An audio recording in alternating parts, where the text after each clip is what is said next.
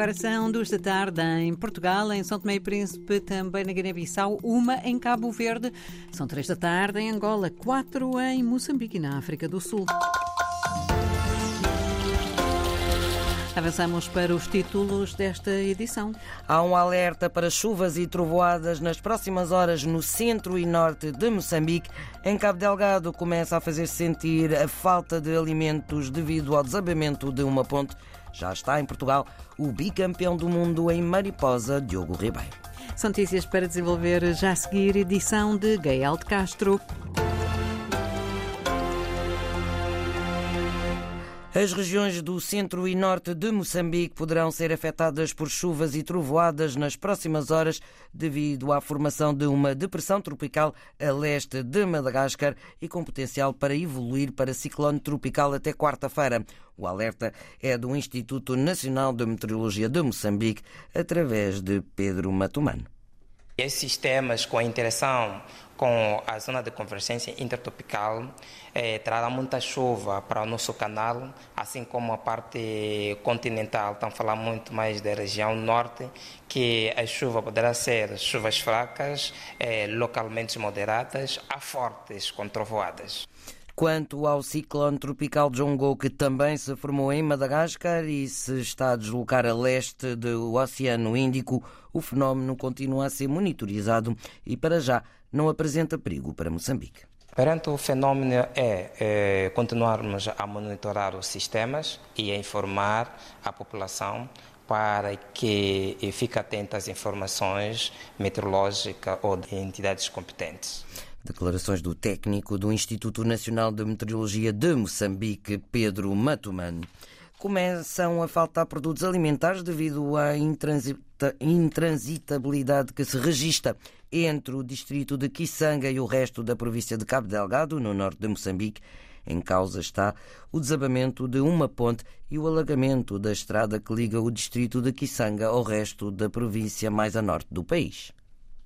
Foi o próprio governador da província de Cabo Delgado que veio anunciar nesta segunda-feira que a situação da falta de comunicação por estrada entre o distrito de Kisanga e o resto da província está já a ter impactos negativos. A população, portanto, de Kisanga já começa a ficar eh, com escassez de, de, produtos e isso já é uma grande preocupação. Os nossos colegas funcionários também já estão a ressentir da situação de fome devido à escassez de produtos.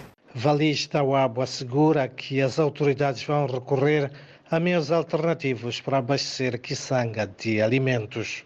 Mas também, naturalmente, aos comerciantes vai ser necessário para que comecem a evacuar os seus produtos a partir daqui de Pemba para Kisanga via, via marítimo enquanto prevalecer assim o corte dessa comunicação via terrestre. O governador da província de Cabo Delgado falava nesta segunda-feira durante a terceira sessão ordinária do Conselho Executivo Provincial e onde voltou também a reiterar a necessidade do reforço da vigilância contra a presença de terroristas em algumas comunidades. Orfeu de Sá Lisboa e o impacto que está a ter o desabamento de uma ponte e o alagamento da estrada que liga Kisanga ao resto da província de Cabo Delgado. Portugal vai continuar de mãos dadas com Moçambique no combate ao terrorismo na província de Cabo Delgado, garantia deixada hoje em Maputo pelo secretário de Estado dos Negócios Estrangeiros e Cooperação de Portugal, Francisco André, esteve reunido com o vice-ministro dos Negócios Estrangeiros e Cooperação de Moçambique, Manuel Gonçalves. No final, explicou aos jornalistas que Portugal trabalha em coordenação com os parceiros europeus no apoio a este país africano na luta, na luta contra os insurgentes em Cabo Delgado. Disse ainda estar convencido que há todas as condições para manter esta missão de treino às forças especiais moçambicanas. No Senegal, 15 dos 20 candidatos aceitos pelo Tribunal Constitucional para se candidatarem às presidenciais exigem que as eleições se realizem o mais tardar a 2 de abril, dia em que termina Susana Lemos o mandato do atual chefe de Estado Macky Sall. O país continua mergulhado na incerteza quanto à data da ida às urnas, inicialmente marcada para o próximo domingo, depois adiada pelo Presidente para 15 de dezembro, adiamento não autorizado pelo Tribunal Constitucional. Agora, estes 15 candidatos presidenciais exigem, em comunicado, a realização das eleições o mais breve possível e lamentam que, até à data, as autoridades não tenham tomado nenhuma medida no sentido de avançar com o escrutínio. Estão entre eles, por exemplo, o antigo Presidente da Câmara de Dakar, Khalifa Sall, e do opositor ao sistema, Bassirou Diomaye Faye. Não o subscreveram o primeiro-ministro Amadou Ba, nem os antigos chefes de governo Idrissa Seck e Mohamed Abdallah Dionne. Entretanto, entre quinta e sexta-feiras foram libertadas várias dezenas de opositores ao regime. A ONG Radu, Encontro Africano para a Defesa dos Direitos Humanos, fala em 664 pessoas. Algumas, diz, estiveram presas mais de dois anos. No entanto, há figuras importantes que continuam atrás das grades. É o caso do candidato presidencial Bassirou Diomaye Faye, os apoiantes de Faye exigem a sua libertação sem mais demoras. Exigem também a libertação de Usman Sonko, presidente do partido PASTEF, força política que foi dissolvida e da qual Faye é o número dois. Lembram que todos devem estar sujeitos ao princípio constitucional de igualdade de tratamento. O Tribunal Constitucional aceitou a candidatura de Faye, apesar de este estar detido desde abril do ano passado, mas não aceitou a de Sonko. A justificação poderá estar no facto de Sonko ainda não ter sido julgado, apesar de estar preso desde julho do ano passado. Para já, 15 dos 20 candidatos aceitos pelo Tribunal Constitucional para se candidatarem às presidenciais querem mesmo que as eleições se realizem o mais tardar até 2 de abril. O Tribunal Supremo de Angola começa amanhã a julgar três pessoas acusadas de pôr em circulação no mercado nacional vários milhões de kwanzas falsos. Um dos arguídos é o subcomissário da Polícia Nacional, Domingos Adão Francisco. Adão Francisco foi, durante alguns anos, segundo comandante provincial da Polícia no Bengo, a notícia avançada pelo Novo Jornal. Há manifestações esta segunda-feira nas cidades nigerianas de Oio e Ibadan para protestar contra o aumento do custo de vida.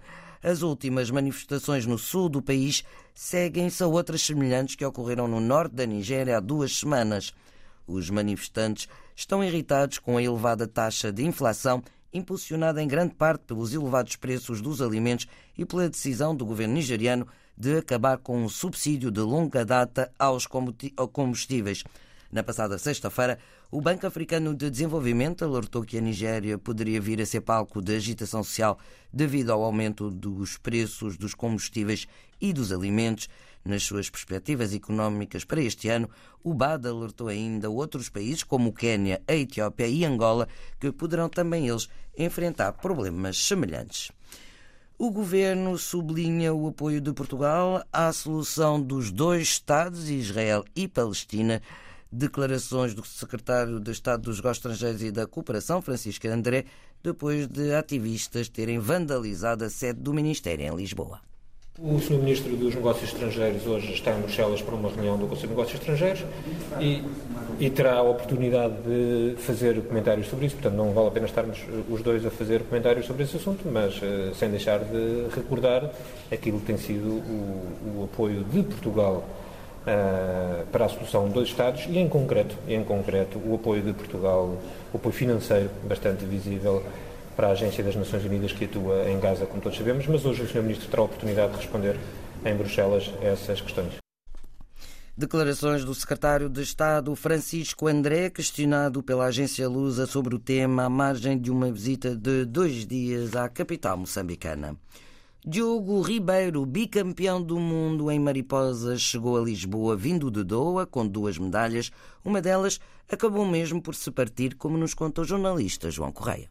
Orgulhoso e a viver um sonho após as duas medalhas de ouro nos Mundiais de Natação em Doha, no Qatar, Diogo Ribeiro chegou hoje a Portugal. Entre o desejo de regressar e o sorriso de orelha a orelha, os olhos do nadador português já piscam a Paris. Para mim sempre foi um sonho chegar lá, agora o sonho continua a ser conseguir uma medalha, nunca vai deixar de ser, mesmo que esteja numa final, eh, vai ser sempre um sonho pode é começar a ser cada vez mais um objetivo e acho que, que é isso que está a começar a ser. Apesar do peso das duas medalhas que trazia ao peito, dos 50 e dos 100 metros mariposa, Diogo Ribeiro afasta desde já a pressão para os Jogos Olímpicos. Como eu tenho 19 anos, eu ainda não sinto bem a pressão de fora, sinto mais a pressão que eu ponho em cima de mim, porque não me ponho pouca, por isso quando eu fico desiludido com alguma prova, não é por causa da pressão de fora, é por causa da pressão em mim mesmo, por isso eu não sinto o peso para os Jogos Olímpicos eh, e acho que isso é bom, por isso agora, como disse, é continuar a trabalhar e continuar eh, com esta mentalidade. Destas duas medalhas que o Diogo trazia ao peito, uma delas não subiu ao pódio, pois a medalha que fez esse acompanhamento na cerimónia com o nadador português acabou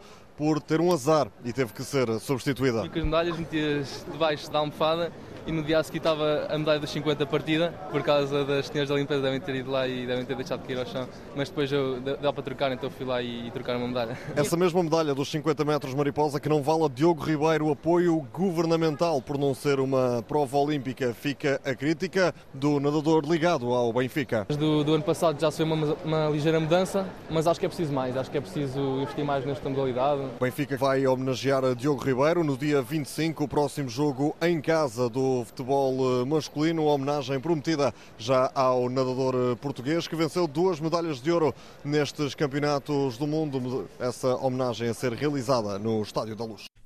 João Correia na recepção ao nadador Diogo Ribeiro no aeroporto de Lisboa, o campeão com duas medalhas em 50 e 100 metros mariposa. Diogo Ribeiro tem agora os olhos postos nos Jogos Olímpicos de Paris.